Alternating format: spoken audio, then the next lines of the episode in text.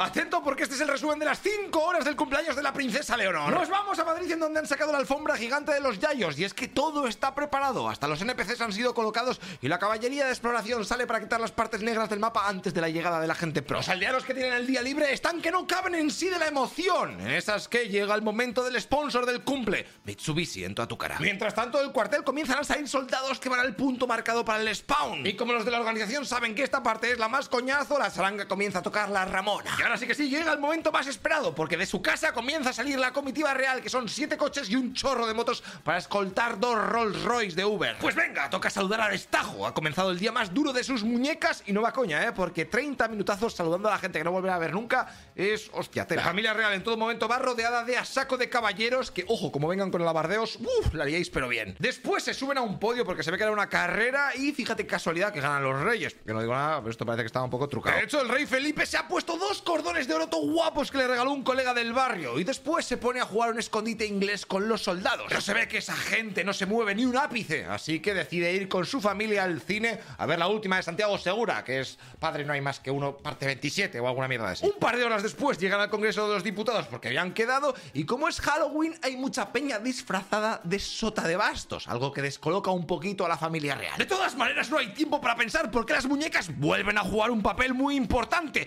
Toca saludar a los finalistas del torneo de mus de los diputados. Y ya sí que sí, ¡found! Los cuatro entran en el Congreso de los Diputados que han montado un escenario ahí súper pro. Flipas, ¿eh? Porque toda la alta nobleza está ante ellos y su único objetivo es aplaudir cual público de la Ruta de la Fortuna. Pero espera, ¿eh? Porque allí de repente se ponen a jugar un password así porque sí. Abril, Abril, cerrar.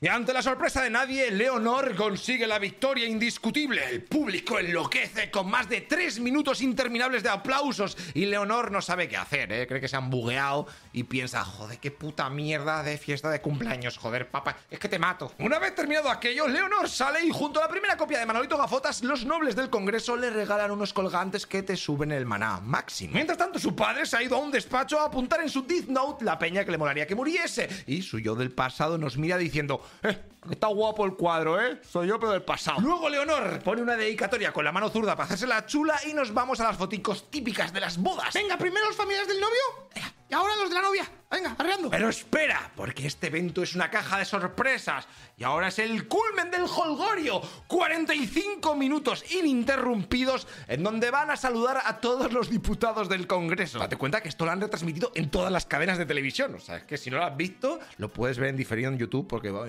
es Aquello se convierte en una especie de cadena de montaje en donde se ajustan las muñecas gratis. Date cuenta que el rey no pudo soportar la última ronda de saludos y ha perdido parte de un brazo, ahí que lo tiene súper vendado. A la salida, los soldados deciden pirarse porque se hacía tarde, así que los reyes vuelven a pillar un taxi y se van al Palacio Real. Pues venga, tiempo para saludar otra vez. Al llegar, flipan bastante en colores porque se encuentran unos pavos que están disparando cañonazos a las palomas y los de Sons of Anarchy que se marchan porque tienen una ruta a un pueblo que les han dicho que hay un restaurante que para el es la hostia, pero seguramente se van a liar y se van a quedar a comer porque me les conozco. Pero lo que nos importa es lo que ocurre dentro del palacio, porque ahí la fiesta sigue a tope. Mira la cara de Leonor, se nota que le está empezando a subir semejante guateque. Pero todos estos pensamientos se olvidarán cuando su papa le hace el regalo de su cumple, que es el collar de oro de Carlos III que se nota leguas que es de AliExpress, porque más macarra no puede ser, que cutre. Ella al sentarse y tocarlo un poco se da cuenta de que es falso y decide levantarse para quejarse. Y ahí les canta las 40, ¿eh? Fíjate cómo sus padres están aguantando estoicos la cólera de su hija, la cual sigue criticando que aquel estaba siendo el peor cumpleaños de toda su vida. El pobre rey Felipe, que creía que le iba a hacer toda la ilusión del mundo aquel collar,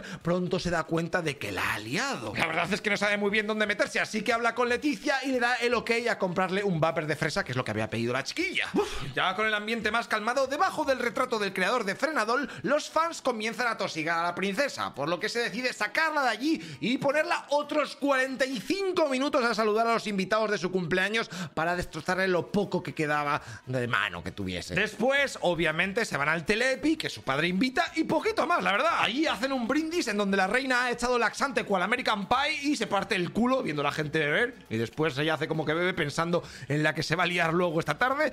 Y ya después comienzan a llegar las bacon, jamón y queso. ¡Fin! Hey, una cosa, tú que estás escuchando este podcast, te recuerdo que todo esto está subido en nuestro canal de YouTube, ¿eh? Noticias Ilustradas.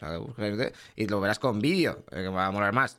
Aunque si tienes que trabajar y lo quieres en podcast, pues en audio, pues así está bien. Pero Bueno, así vienes y me ayudas un poquito. O en, metes una mano con Patreon, ¿eh? que todo esto es un pateo de la leche y ya sabes que la cosa está muy mala. Bueno, haz lo que veas. Nos vemos en el siguiente capítulo. Hasta luego, loco Pixas.